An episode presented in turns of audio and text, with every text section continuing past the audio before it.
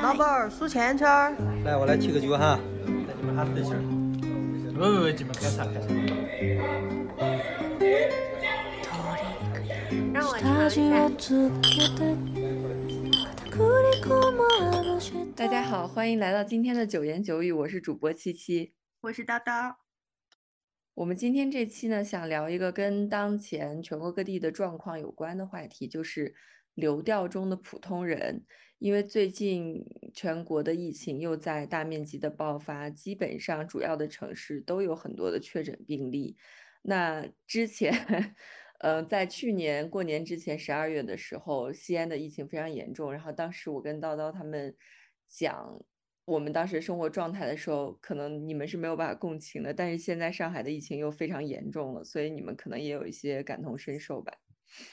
嗯。我们小区还可以，我们小区因为没有被封，但是经常听到就是一些身边的同事朋友，就是又又又又被封了，就是不是就大家在开玩笑说，如果你身边都没有人被封，那就是你的朋友太少。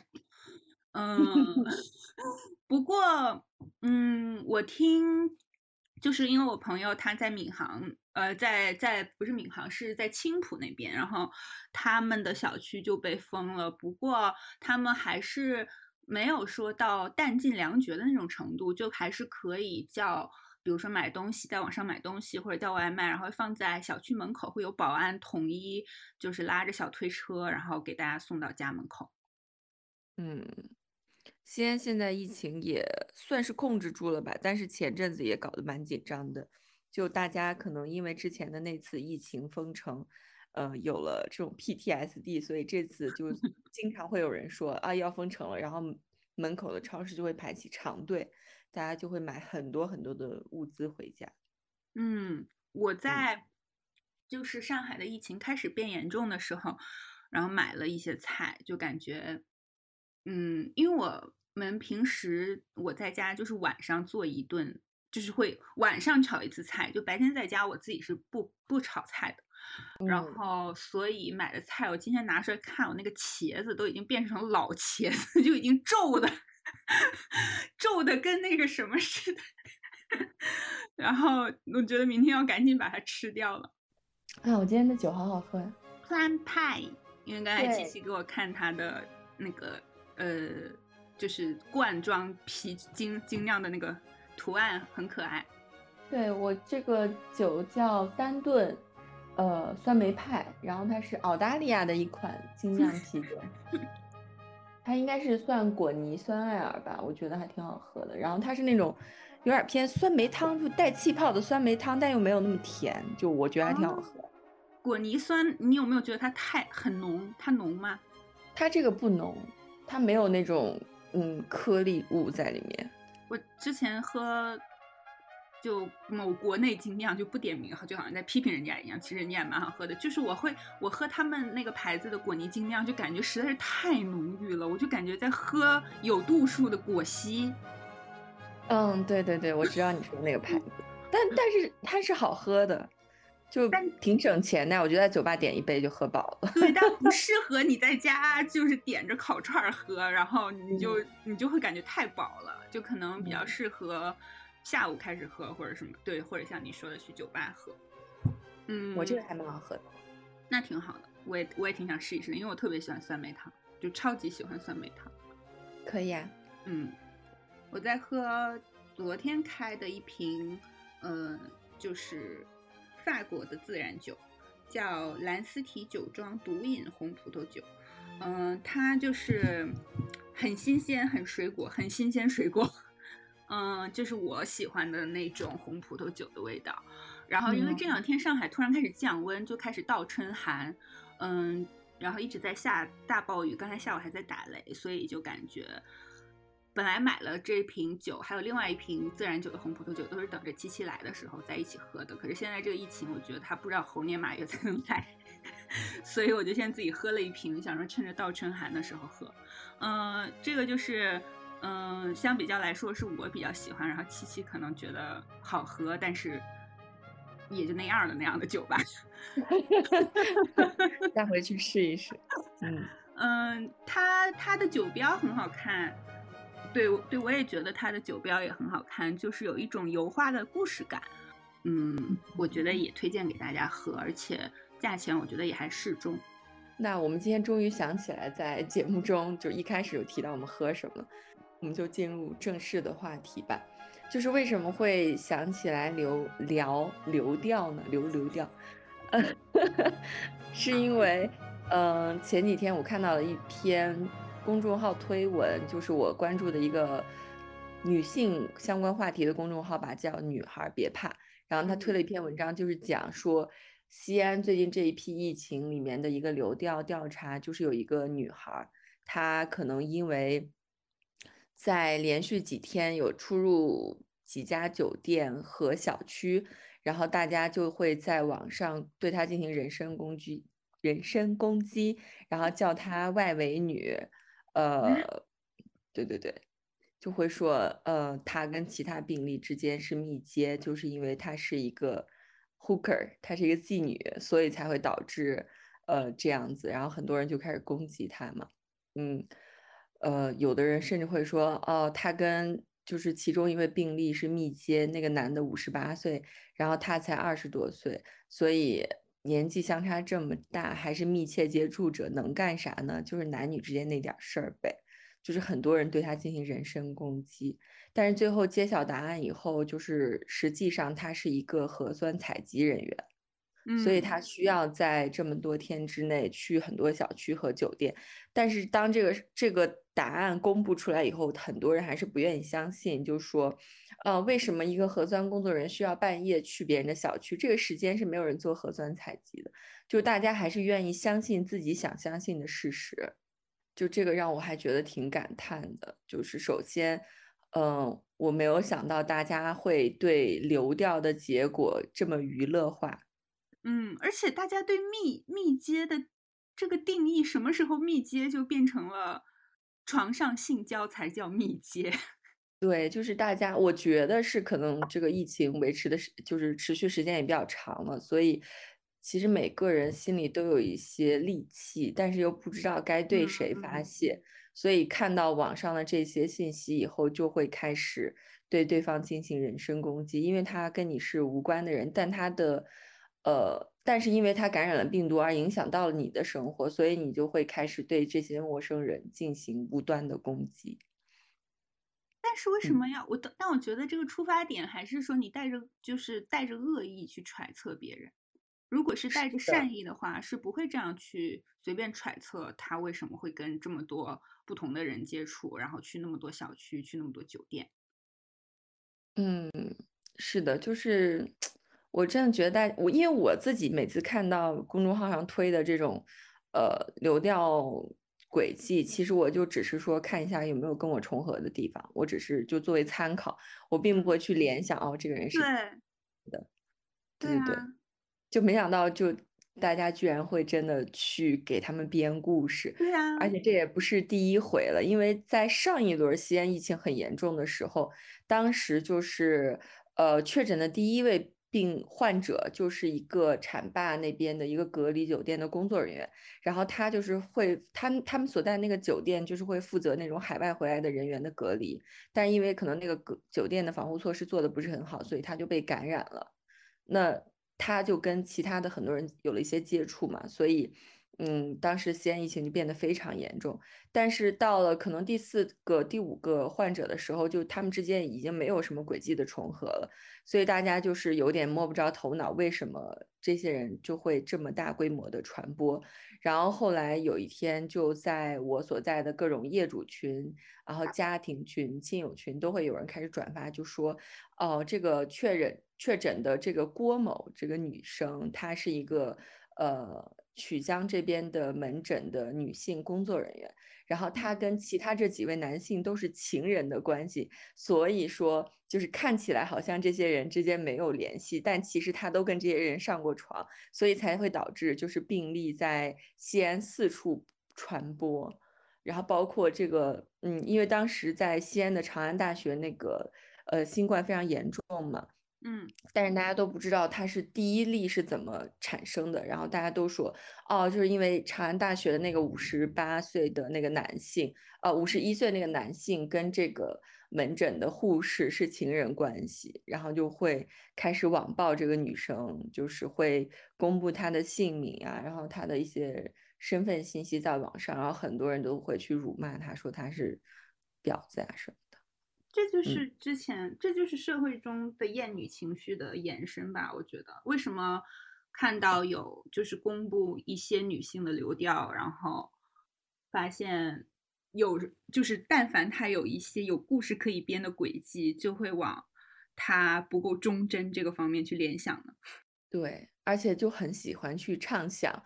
呃，就是某一个年轻女性跟多位男生有过各种性行为，才会导致这些事情的发生。我不知道畅想这些的是男性还是女性，我个人认为，我个人感觉应该是男性，或者说，如果像我们两个这样平时会了解比较多的，呃，性别事件、性别议题的女性以及男性，我觉得是不会做这样的揣测的。这样一说，我甚至觉得编这样故事的人可能暗地里觉得很爽。不过后来官方也出来辟谣了，就说他们之间压根儿也不认识，然后把这个造谣的人好像也刑拘了几天吧。就无处安放的想象力。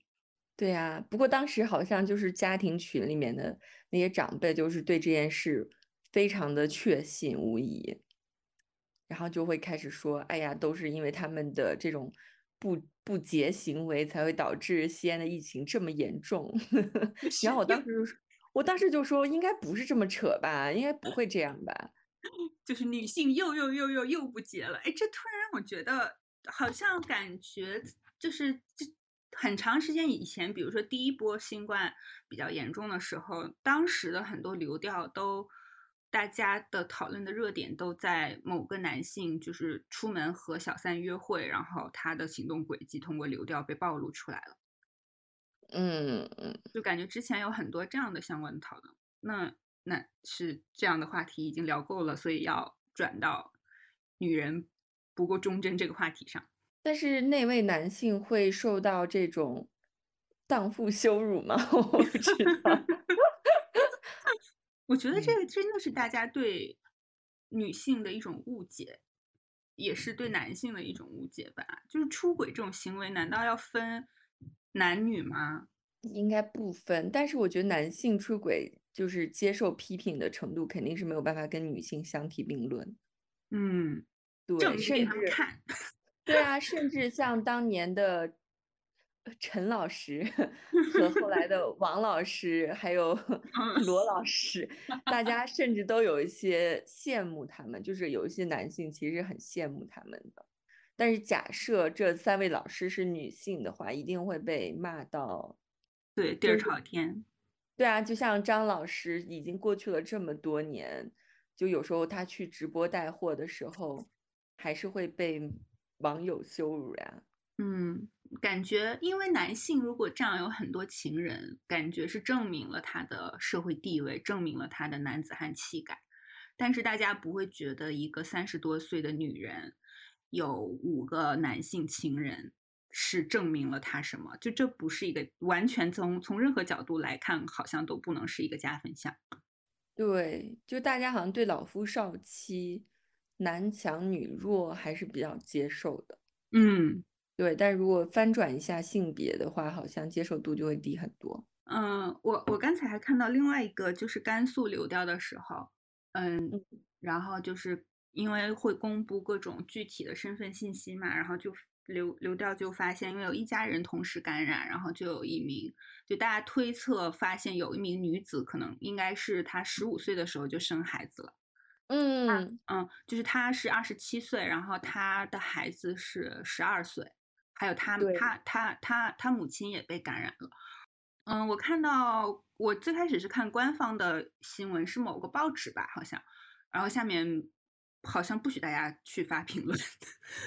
所以我就只好又去找另外的新闻。我就因为我作为很少看微博的人，我觉得看微博的乐趣可能就是看评论啊。然后后来好像官方有辟谣，就是经过调查，就是说她是这这位这位女子是在登记身份信息的时候，就当年她上报户口的时候，嗯，把年纪搞错了。其实她是十八岁的时候生的孩子，好像这这样就能把事情弄得好多么多么美观一样。嗯，然后我有看到，还是想弘扬正义之气吧。但是他，但是这个的那个那个矛盾点点就在于，他十八岁的时候生孩子，他也是十七岁的时候怀孕呀。是的呀，就就无论如何，他都是同婚啊。对对。然后下面大家，嗯，有一些网友讨论的另一个点就是，为什么这件事情是妇联介入调查？因为可能因为前一段时间有关某县。就是各种某县就是妇女拐卖的事情比较热热门吧，所以大家很自然的就会去往这方面讨论。然后，呃，我看到有一些网友在讨论，就是说为什么是妇联介入这件事情？难道不是应该是警察部门介介入这件事情吗？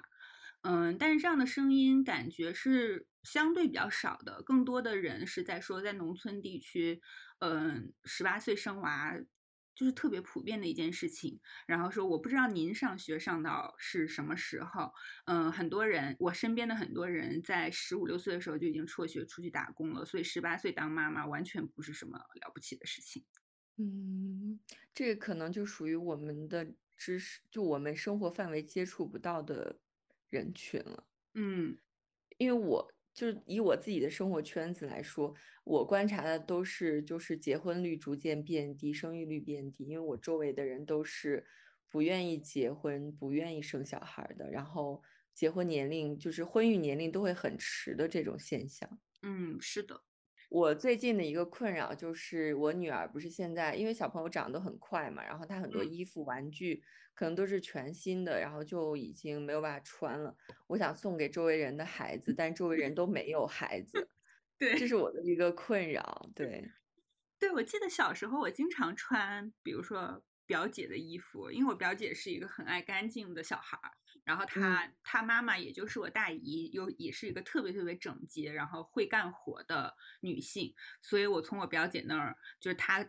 传给我的衣服，就都还是很干净、很整洁的。我真的穿了好多她的衣服，我记得小的时候。对啊，就是我。周围的人现在都已经处于不婚不育的状态了，我就根本不知道该把这些衣服给谁。然后最后我在网上找到了一个渠道，就是你可以定向的把你的这些衣服、书籍，然后邮寄到比如说四川某个贫穷的山村或者云南某个贫穷的山村。然后当时我就把我这些东西打包了四大箱，然后送寄到了那个村儿里面，然后好像是村支书收的吧。嗯，哦，好远啊。为什么说到就是捐赠衣物，我们老是要捐到什么四川、云南，就是总是要捐到云贵川地区呢？好像其实陕南地区也也很贫穷，但可能对啊，对啊，嗯，可能关注的人比较少吧，或者是他没有把自己的捐助信息抛到网上来，所以大家也可能看不到。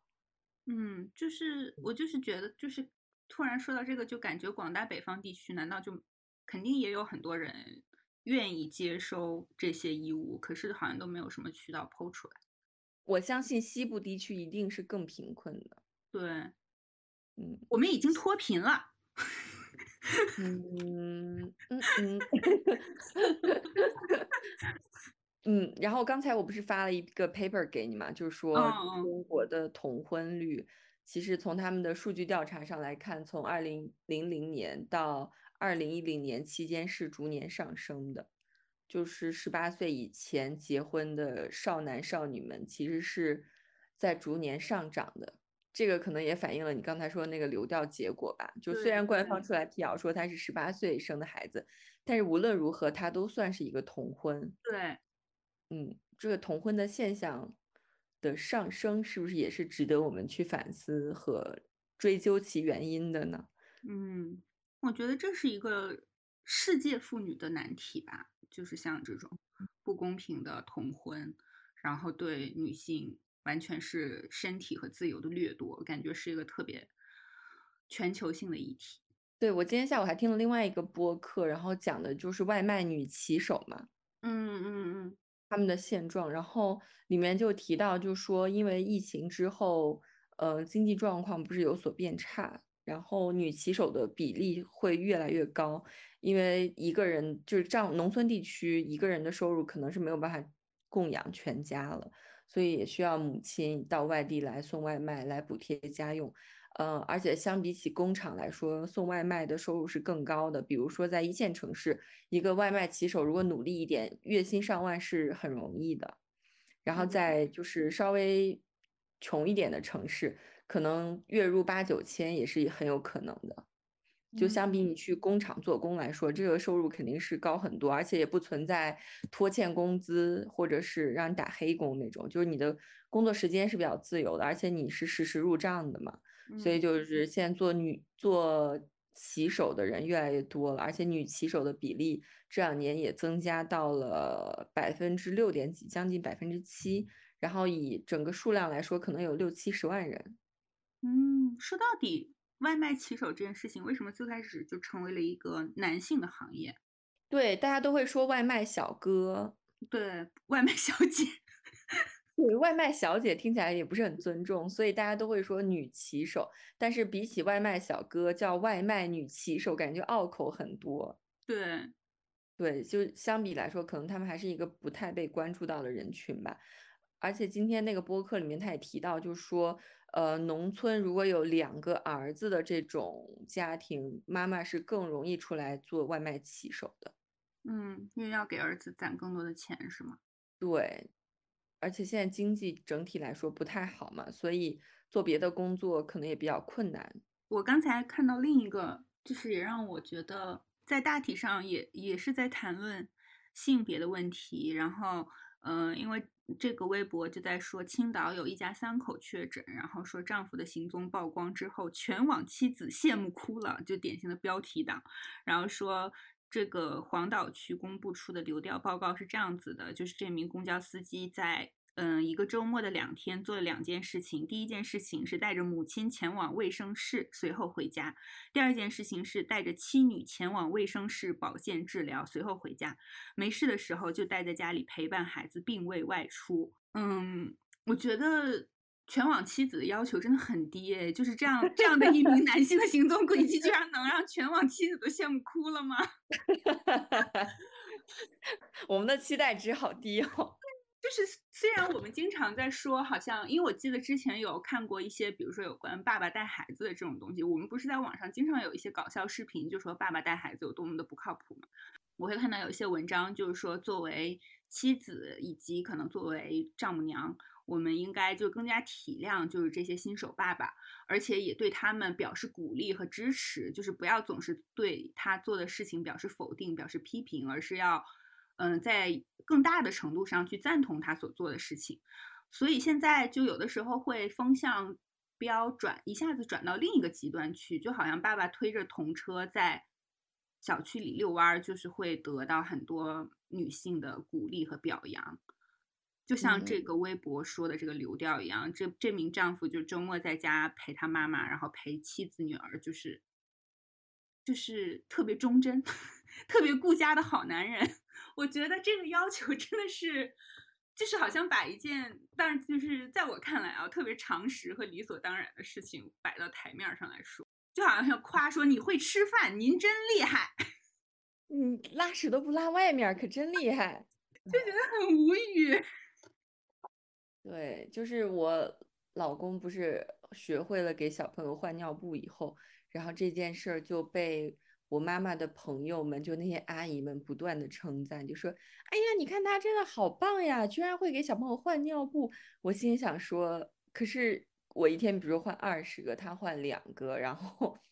他也会得到称赞，但是没有人称赞我。就是大家会默认母亲的这种照顾孩子是天性，但是实际上并不是天性，因为我自己的感受是，我觉得。”我对我女儿的爱是逐渐培养起来，而不是说我第一眼看见她我就 fall in love，我就觉得天呐，我就要一辈子对她好。其实一开始我看到她，我就觉得好奇怪，怎么忽然我肚子就平了，然后有一个人躺在我旁边，就是我也是逐渐培养起来的感情。我并不是天生就会照顾她的，我也一开始不会换尿布，我也不知道怎么哺乳，就是这些都是我慢慢培养起来的。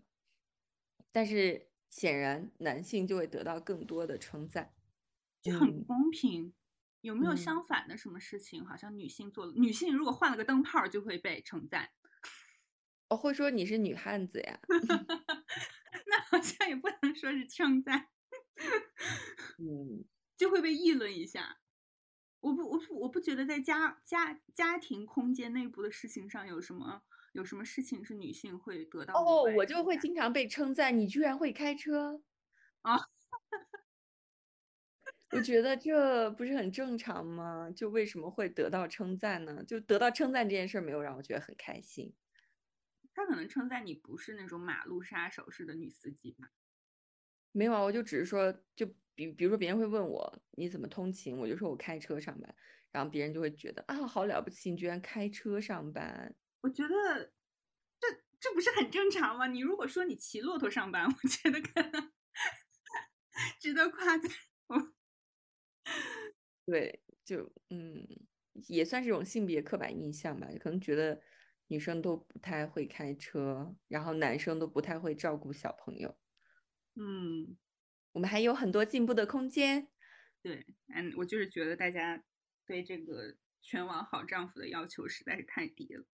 嗯，我就说回刚刚那个荡妇羞辱哈，嗯 我还看到，就是我记得很久以前，应该是二二零年的时候吧，然后当时好像也有一个成都的女孩儿，呃，我是记得我同事跟我说，有一个成都的女孩儿是转场皇后，然后我当时就是记得她好像是去了很多酒吧，哦，嗯，然后我今天就把她的流调又翻出来看了看，其实也就是说她有去公园、美甲店，然后一些餐厅，然后去了，可能去了有四间酒吧，然嗯后因为他只有二十岁嘛，所以很多人就开始攻击他，说他滥交，然后说他呃就被包养，然后转场皇后，然后也是同样的把他的个人信息扒出来发到了网上。然嗯后我看他自己发的声明，就是说他也不知道自己为什么会受到这么多人的侮辱和谩骂，他其实也是一个受害者，他也不知道呃为什么自己会感染新冠病毒，然后就希望广大网友放过他，然后他甚至还道歉了，就说呃我要向成都市民道歉，这件事谁也没发生在自己的身上。啊，为什么要道歉？对，我就觉得可能因为她是一个小女孩儿，然后包括也有很多人攻击她，她也不知道该怎么办，所以就先认错好了。如果是我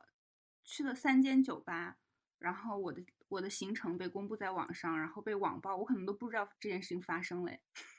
除非有人给我打电话。有啊，他说他有时候一分钟会收到六个电话。天呐，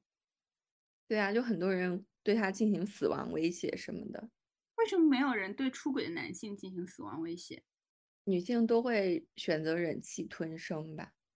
就也有很多年长的女性去攻击她呀，就说你一个二十岁的女生为什么要去酒吧，而且为什么要去那么多间酒吧，然后那么晚了还不回家，就是你家长怎么教育你的啊什么什么的。还好吧，我觉得大家可以都去看一下《守护解放西》这部警察局的派出所的纪录片，你就会看到，就是夜晚的夜生活的少男少女们，就是做着五光十色，当然可能徘徊在法律边缘的事情，它并不是一个个例或者是什么的。我觉得是大家是不是对我们的社会风气的开放程度有些什么误会？对呀、就我觉得你就是十十八九二十岁那个年纪，确实就会熬夜无所谓啊，就哪怕四五点睡，其实也没有关系。啊。对啊，然后那时候荷尔蒙分分泌又非常的旺盛，所以我觉得去酒吧，然后甚至去很多个酒吧，或者有很多的恋情都是可以理解的，因为就是那个年纪，你的荷尔蒙分泌太旺盛导致的呀。就如果你让一个嗯三十九岁的女性再去做这些事，她也不会去做了呀。对，我觉得就是这中间也还也存在着一种，就是感觉认知比较狭隘，然后不够多元的这样的一种。我觉得发就是发出这些言论的人，肯定我相我也相信他们可能是打从心底觉得这这种这种事情是不可理喻的，是不可容忍的。那很有可能是因为他们身边没有过这样的人。或者是他们从来都不知道有有人在二十岁的时候是这样生活，但依旧哦是那他们个好。他们真的非常需要去一下英国的纽卡索，你就会看到很多那种十六七岁的女生穿着这种齐嗯小短裙，然后在街上，就比如说晚上呃两三点，然后是寒冬腊月的时候，就穿的非常高的高跟鞋，然后穿很短很短裙子，然后乳腺那个乳腺乳腺事业线都恨不得开到肚脐的那种，就基本上就是穿的非常非常的少，然后每天都是这个状态，然后每天都喝非常多，然后有非常多的恋情，对不对？就是对啊，对啊，就是就是这种事情是嗯可以发生的，但有可能它不妨碍他在白天的时候还是可以正常去上学或者是工但他可能。白天的时候就是个天文物理系的学生啊，嗯，就并不影响这些啊。所以我我觉得这个女生真的受到了呃不公正的对待，而且他也其实根本不用为此感到抱歉。对，我觉得他也不应该道歉，但是当然嗯我们是作为局外人这样子说，可能因为没有经历过这样的事情，也很难体会到当事人的心情，可能也嗯很绝望、很失望，也很难处理。他当时可能一时间也很难想到有好的办法。这种事情应该也不太容易去求助法律吧？他说他就是当时其实他只是去面试那四间酒吧，因为他是一个酒吧的营销工作人员吧，好像。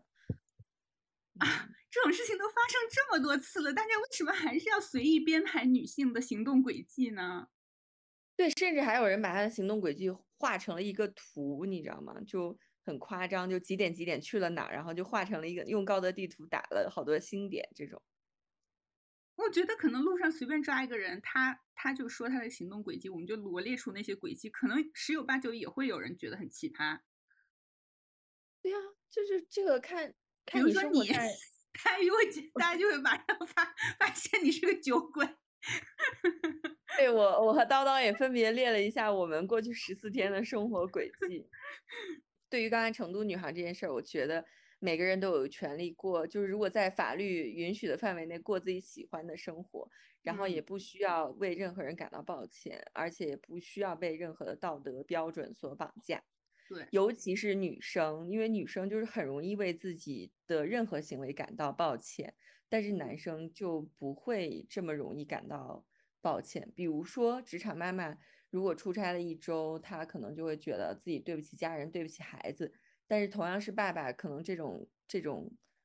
罪恶感就会少很多很多，甚至完全没有。是的，是的，我们嗯，就是女性，就是太容易感，就是太容易被这种羞耻耻感文化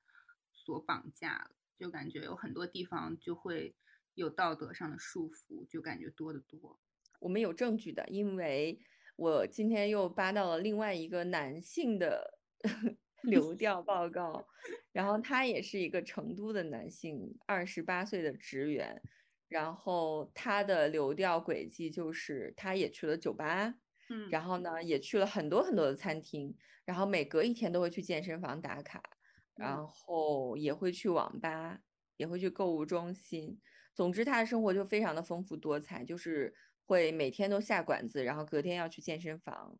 对对对，他喝这么多酒，下这么多馆子，健身应该效果也有限吧？对，但总之大家就会说，哦，这个人又懂生活，又会吃，又会玩儿，然后又很自律，这样的男人谁不想要呢？然后还有女生甚至发起了这位二十八岁的男性的全球后援会，就是很多人都很痴迷他，然后就呃给他建了微博的账号什么什么的，就是什么多少多少号病例，然后我们爱你啊什么。疯了吧？我觉得，我觉得这个全网女性会不会对男性的要求都太低了一点？对啊、就如果她是一个女性，肯定就会被大家说被大家说是饭桶吧，因为她真的每天都下馆子，哎，就是各种吃。而且成都，就是我们我和七七去成都的时候，我们两个也深深的感叹，就是夜生活真的非常丰富，就是不管是嗯酒吧还是晚上的馆子，就是就是感觉你已经走到脚酸，然后你还是在一条餐馆街上。对，而且就是晚上十二点，那个火锅店还要叫号，还要四十多号。对啊，所以我觉得那个女生晚上两三点去酒吧就很正常，在成都，是的成都，真的是一个很享乐的城市啊。嗯，对啊，但是同样的事情发生在男生身上和女生身上就差距很大。这个双标还挺让人生气的感觉。嗯，是的。然后，嗯、这一次西安的疫情的一号病人就是一个从上海来西安出差的，应该是中年男性吧。然后他在西安的这个流调轨迹也让人很唏嘘，让我很唏嘘。首先，他去的全是五星级酒店，就是他每天都会去五星级酒店过夜，嗯然后他每两天去一次高尔夫俱乐部，嗯，然后去的餐厅也是那种五星级酒店里面的很贵的餐厅，就觉得还挺夸张的，就是好有钱啊！好有钱。他去了那么多酒店，为什么不会被人骂？他可能在酒店里带了女生啊。大家很羡慕他，就是大家就是觉得啊好有钱，好羡慕就这么有身份地位的人。但如果是女生，肯定会说她是外围女啊，被包养。嗯对，就是所以我就想说的观点就是，同样一件事发生在男生和女生身上，嗯真的差距很大。嗯，这就是我觉得，我我觉得我看了这么多流调报告里面，应该主要分三类，一个是这种很扯的，就是像我们刚才说的这些 被荡妇羞辱的这些，还有嗯什么建立后援会的，就这种属于很扯的。然后啊，呃，还有一类就是让人比较唏嘘的吧，比如说前阵子不是有很多推文都在说，呃，最辛苦的中国人，嗯就那个男的岳某，就是他在北京朝阳区，然后被发现是阳性嘛，就是他的流调报告显示他在哦。十四天里打了二十八份工。嗯。对他，他应该是四十多岁吧，好像。就是他一直都在打零工，都是每天凌晨接活，然后工作，再干到凌晨才休息这样子。嗯。对，而且他就是工作范围也很广嘛，就东城、西城、朝阳、海淀、就顺义什么的各种跑，所以就大家就开始好奇他的身世嘛。然后当时好像很多主流媒体也有发他的故事，好像他就是呃在河南人吧，好像他在山东威海打工，然后有两个儿子，大儿子好像在十几岁的时候走丢了，然后。嗯，二儿子还很小，所以他就只能到北京来打工。一方面是找他的大儿子，因为他大儿子好像以前在北京打过工，所以他觉得在北京可可能会找到他儿子。然后另一方面，他又觉得北京可能赚赚钱会比较多一些，所以他就是在北京一直打零工，然后同时在找他的儿子。然后他的老婆就在是呃威海一直照顾他的二儿子，然后就靠嗯卖一些海海带之类的吧，就是这种很微薄的收入在支撑他的家庭。嗯所以就是他这个故事就被各种广泛的传播嘛，因为首先他的家庭很凄苦，嗯然后他又有这种养儿的压力，然后又又有了嗯丢了儿子这种悲惨的人生嘛，所以就引起了很多人的共鸣，然后大家就都很关注他的这个事情。嗯。我嗯觉得这个事这个事情，我觉得他只是无数个类似的人当中的一个。我觉得这一点让我很深刻的觉得，好像比如说你有有你有的时候看看电视剧在拍农民的故事，或者小说的主人公是农民，你会觉得就是对于我来说，其实下意识的第一反应就是觉得这件事情离我很遥远，我可能觉得关不关心他都无所谓。但是事实嗯上，当有的时候这样新闻爆出来的时候，就能很切实的感觉到这些事情其实离每个人都很近，它就是在你身边很近的地方发生，只是可能你不知道他嗯这样的一个人的存在。那这件事情离你很近，就意味着他可能会对你的生活产生影响，或者是你们的生活世界其实是有交集的。所以，嗯对，就像之前就是那个像随机波动的那个标题一样，我们该不该共情远方的苦难嘛？像这嗯。种农民工就打工者之类的问社会底层的人之类的问题，其实都不是远方的苦难，就是眼前的苦难。对，有可能在你们小区做清洁工的大妈或者嗯。大爷就是这样的一类人，对对对，嗯，或者给你送外卖的小哥或者女骑手们，也是因为这样类似的原因吧，对，才来城市里打工。我看到一个被大家说是特别小清新，还有纯洁的流调，就是他一直就在放牛。他三月十号 骑电动车去参加了一场葬礼，五点半返回家中，六点十分在村里放牛。三月十一号早上又去了村另一个村子里送殡，然后下午一点十五村子里放牛。三月十二号全天在村里放牛，没有出村。三月十三号早上六点钟骑电动车前往另一片附近的地区卖花生，嗯，然后十点十五又去了一家小卖铺，下午在村里放牛。三月十四号到十五号在村里放牛，三月十六号上午在村里放牛，没有出村。就是他一直就在放牛，他的他的那个流到的主线就是放牛。然后我看到这个微博的标题，就是说这个人这个人的生活好小清新。啊，这也是一种城市人对农村人生活的想象吧？对对对，我我觉得是。然后还有一些人就是在说，那他的牛怎么样？就是啊，有有一部分在关心牛的人是关心说，那他如果被封闭隔离了，他的牛怎么办？就嗯，是没有人去放他的牛，那牛要怎么吃草、怎么遛弯儿什么之类的。然后另一些人就在说，是不是应该把牛也抓去做核酸？嗯大家关注的点好奇怪哦。我就看到这个，就是让我印象很深刻，因为我一直在，我就是在在微博上搜流调，然后就看到，因为我刚是刚才晚上的时候搜的，就我是刚才说的这两个例子让我印象很深刻。嗯，我今天下午还看了一个文章，就是说子女性别对农民工外出务工决策的影响。然后它是一篇论文吧，然后里面就讲到，就说，呃，在年轻女性缺失更严重的地区，如果家中有适龄适婚年龄的儿子的话，他的中年父母工作会更辛苦，同时承承担着更高的事故发生率，然后在工作场所死亡的概率也会更高。因为如果你们家里有十八岁以下的男男孩，然后家中的父亲就会工作更长时间，而且会选择收入更高、危险性更高的工作来做，嗯因为他们想要在让儿子在婚恋市场上更有竞争力。然后，呃，那家里如果有未婚女儿的话，就大家反而就没有这种倾向。对，这个嗯现在还是这样的吧，就尤其是在农村地区，哪怕大家都出到县城里去打工了，还是要在村子里面盖盖一个房子。就是这件事情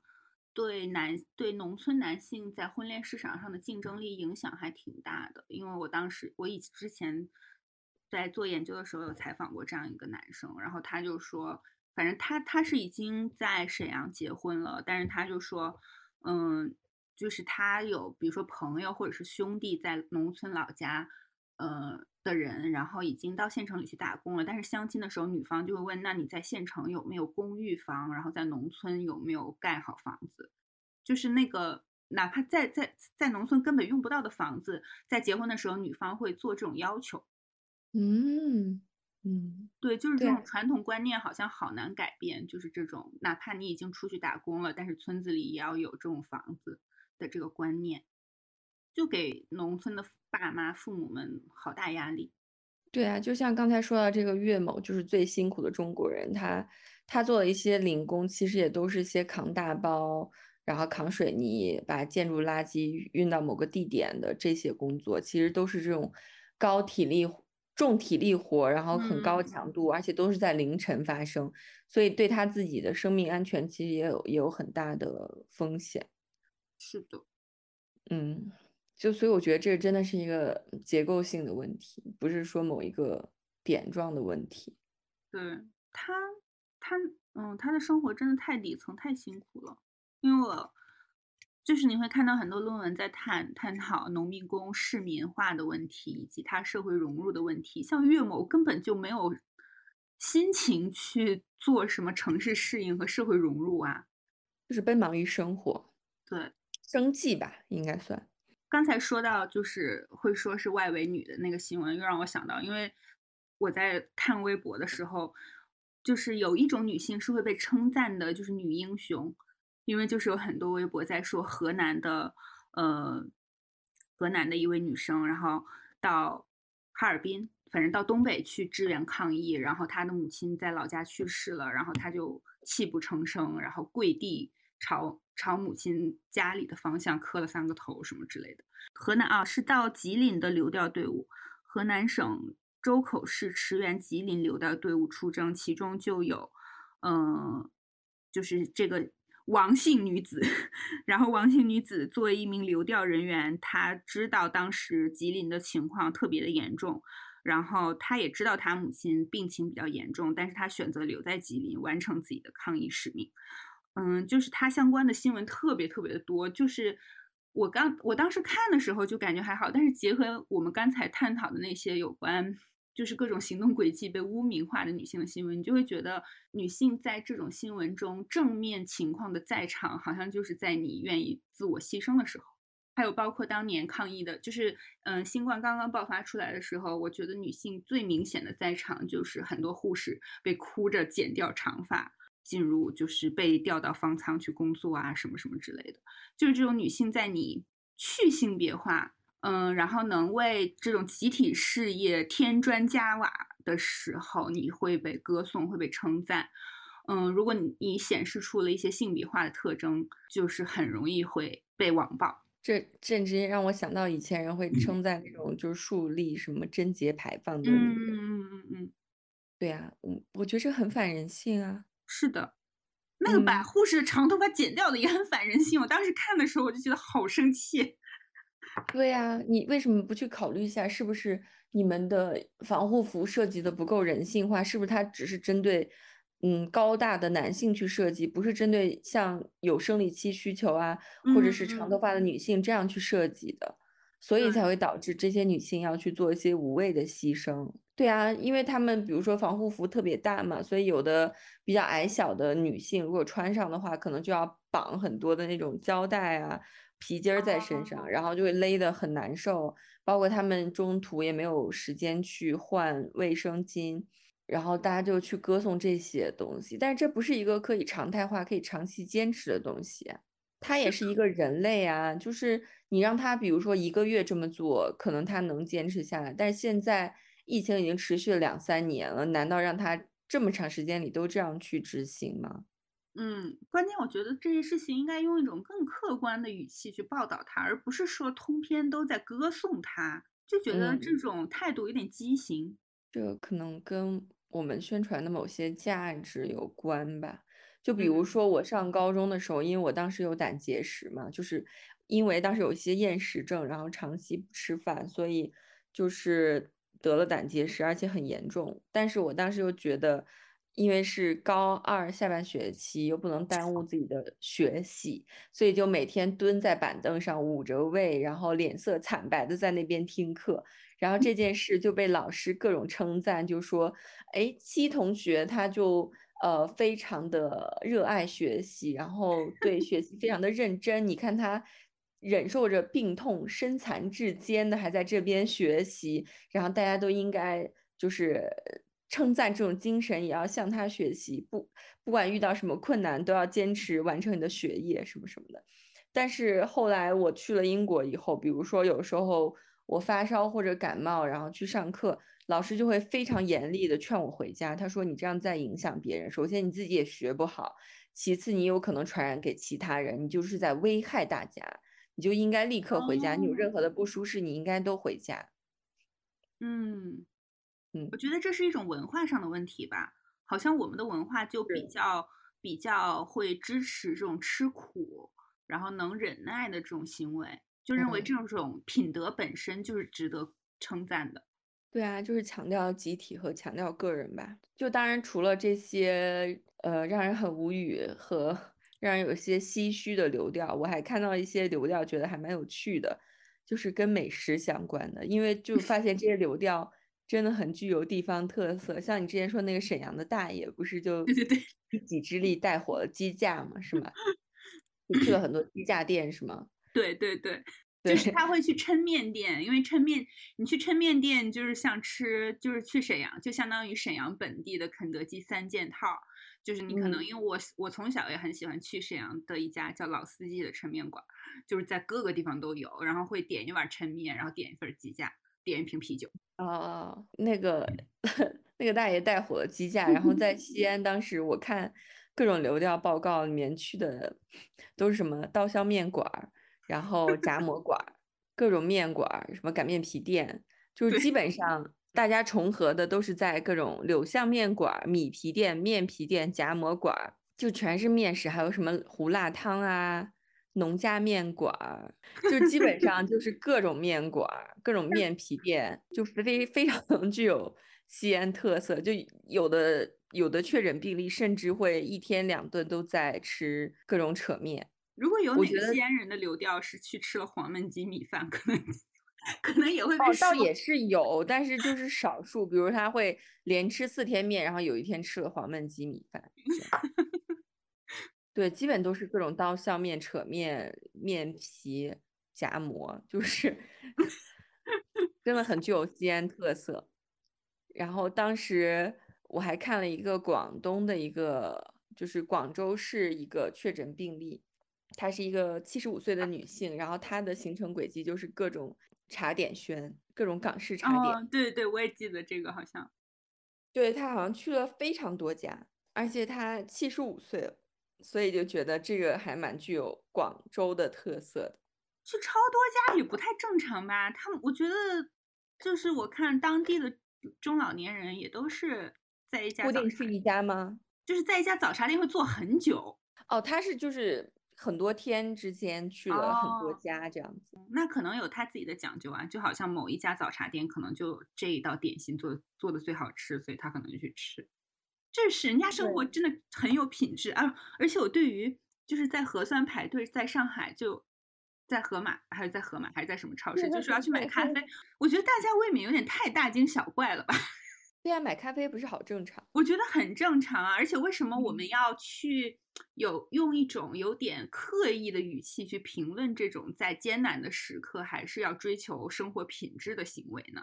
对，我觉得喝咖啡和抽烟本质上没有什么区别，它就是一个提神的方法吧，而且它都有一定的成瘾性嘛，所以你如果抽烟上瘾，你喝咖啡上瘾也很正常啊，那喝酒上瘾也也正常，因为它本来这三种东西都是会有一定的成瘾性的，包括喝茶也是啊。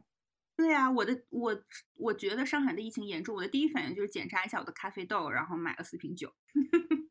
对啊，那我觉得买菜什么的，就是也是次要的，反正我囤了很多腐乳和榨菜。对呀、那就像有的人就觉得，就西安很多，我当时同事都慌了，就是因为买不到辣子面儿。这个也也就就没有人会进行辣子面儿羞辱啊，就不会觉得你想吃辣子面儿是一个过于小资的行为，还是觉得咖啡是舶来品吧？可能我觉得我不知道，我觉得对，可能还是如果在你在在在你的生活中不太存在咖啡这点东西，你可能就会觉得是很做作的一个行为吧。如果是嗯我的话，我就觉得特别能理解。如果我真的一粒咖啡豆都没有了，我一定要，我肯定是要冲进去抢咖啡豆的。对，就是作为一线城市的打工仔，你就是真的需要大量的咖啡因支撑你的生活。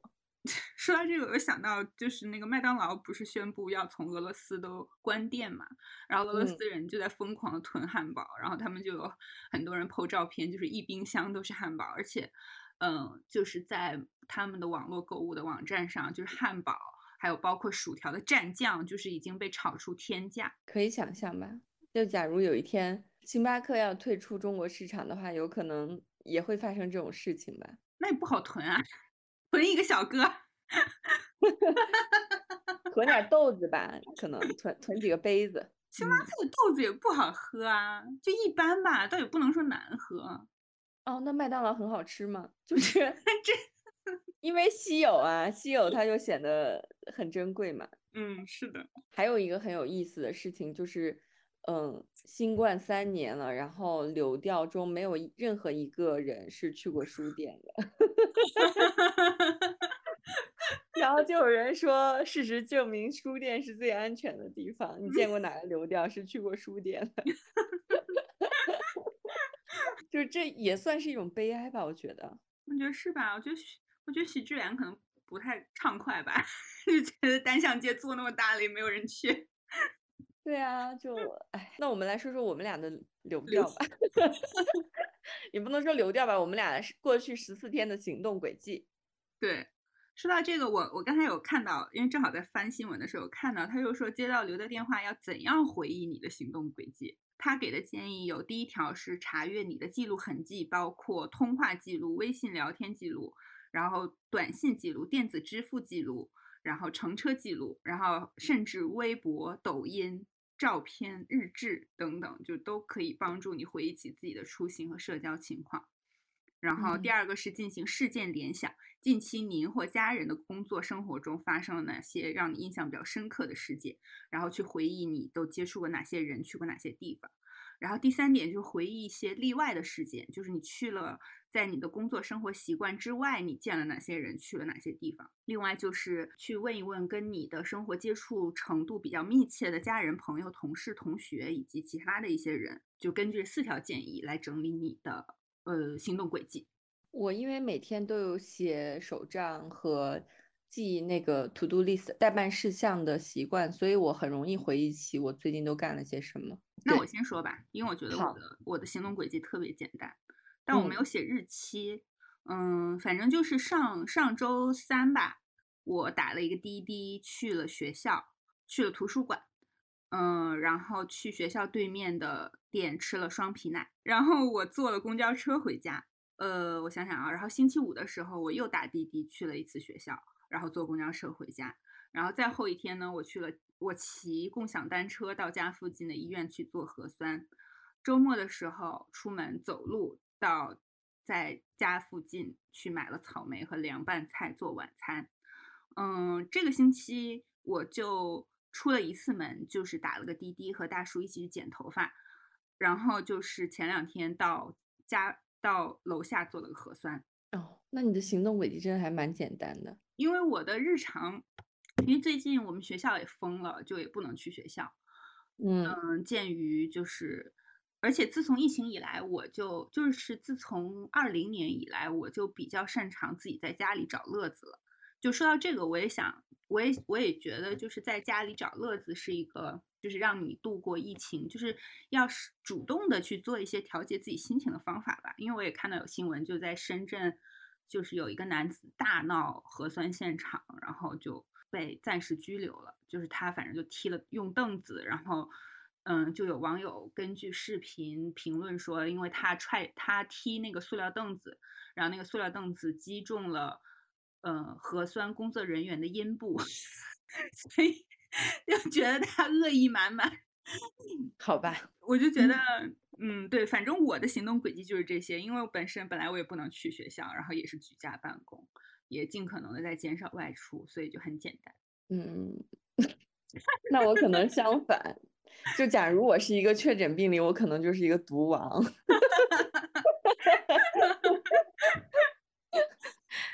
就是除了去公司上班以外，因为我就是一个白领上班族，所以我周内都要去上班。但是在过去的十四天里，我请了两天的假，因为我要去看牙齿。就是我之前是一个牙套妹，但我现在不是了。对，所以在呃上上周的某一天，我去了牙科医院做了最后一次复诊。然后在上一周的某一天的，我花了半天的时间就做了牙套的拆除以及洁牙的工作。那除此以外，我还去了哪些地方呢？就是因为我今年的某个时间可能要去一趟国外，所以在嗯七号的时候，我去了陕西省外办，然后去了公安局出入境管理局，去了公证处，去了就是基本上每隔一天都会去一趟咖啡馆。对，然后七号那天我还去了一趟机场接人，呃，然后在公司上班的每个工作日，我都会去。呃，一家轻食餐厅吃中午饭，嗯，然。后呃，中间我还去了两趟健身房，然后在上上个周末我去了一趟手工集市，去完了之后还去了一趟花市，嗯，然后 对，然后还就过去十四天我还去了两次精酿酒吧，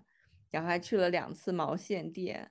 然后。呃，而且因为我上上周的周末在种花的时候不小心伤到了腰，所以在过去七天我每天都会去一家骨科医院做复健。就是我觉得大家，我觉得我觉得网友听了你的行动轨迹，就只会觉得是一个神秘的女人。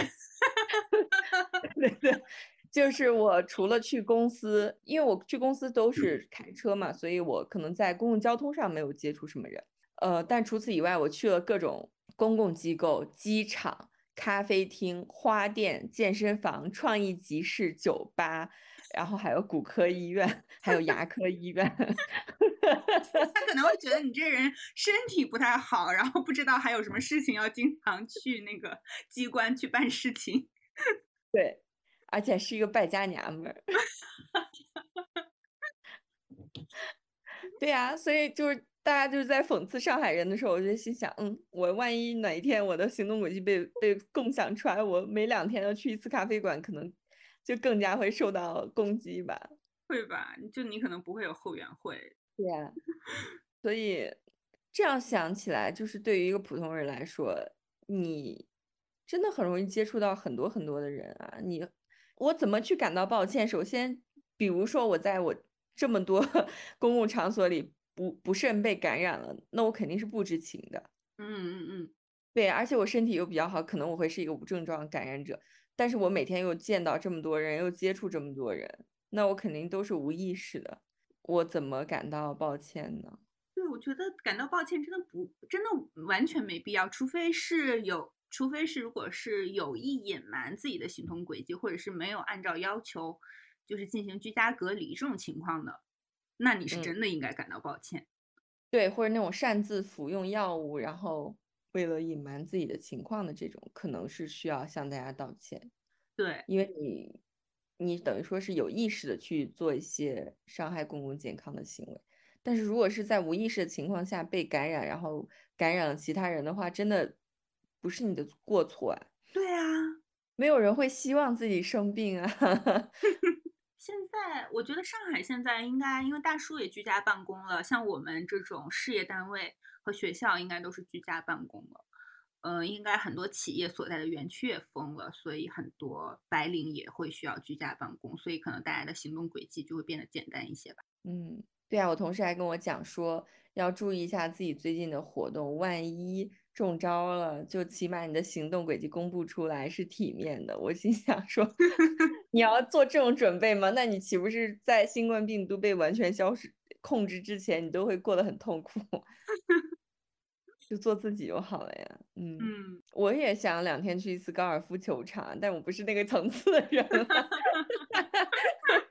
嗯，我还是觉得大家在家里给自己找点乐子吧，就不要被憋到，就是说很焦虑啊，或者是心情很低落什么的。我也我想到一个，嗯，就是另外一个思路的方法，就是你琢磨点儿，或者你研究点儿自己平常没什么时间去接触的事情。嗯，像比如说我们最近就是，如果玩游戏的大家可能会知道，就是最近在 PS、PS 五平台上出了非常火的游戏，叫《艾尔登法环》，是宫崎英高的游戏，我们简称它为老，我们爱称它为老头环。所以最近大叔就是每天在家里干这个游戏，嗯。就这件事情，因为你要玩游戏的话，你还要查攻略，然后而且这个游戏难度非常之高，你就会花非常非常多的时间。但是在这中间，就是一方面你会消磨很多时间，一方面也有很多乐趣。嗯，像我也，因为我不，我本身不是非常不是很反感，就是老公会玩游戏的那种人。我是就是甚至这个游戏还是我给他买的，就是我会觉得在这个过程中，我们两个也有一些。就是和平常不一样的交流，我觉得还挺有趣的。或者我觉得，你像我最近看了一本就是南美洲的有关植物的书，嗯，以及就是总之，我觉得你可能想到一个什么关键词，去花点时间研究一下它，不失为一种，嗯，就是愉悦心情、打发时间的好办法。对你也可以把我们的播客从头开始听一遍。或者去炒股。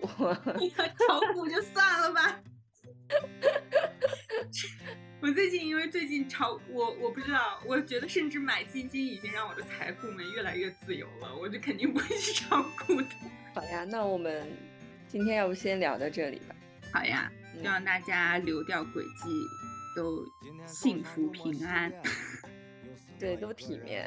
然后最好当然是不要感染新冠病毒。对对对，然后希望如果大家在居家的期间也能够快乐，就是能找到自己的一些乐子，好吧？嗯，那我们下期再见啦，拜拜。老板说棍棍面完了，要不给你来个扯面？我钩子往下一坐，就再都没粘穿。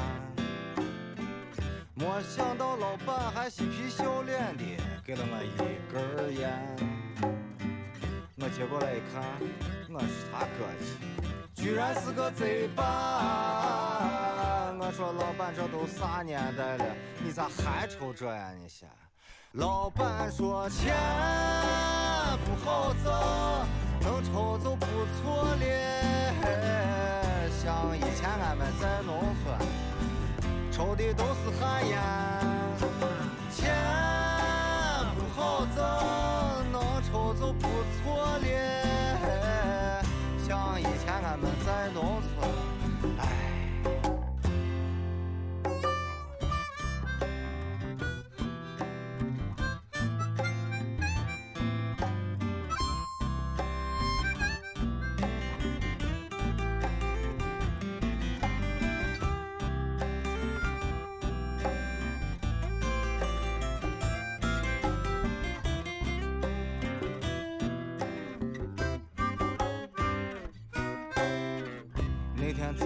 我吃完了面，感觉肚子有些馋，夹了一卷包子，我就赶紧往毛子窜。到了毛子一看，臭气熏天，脏的是没地方站。最后我也没管裤子往下一抹，就说了一声收摊。出了厕所，一个老汉把我拦到了外面。说这个厕所是公共的，你还得交五毛钱。我说这厕所都脏成个嘛了，你咋还能要钱？老汉说没办法嘛，回头还把我教育了两句，说娃呀，钱不好挣，能上就不错了。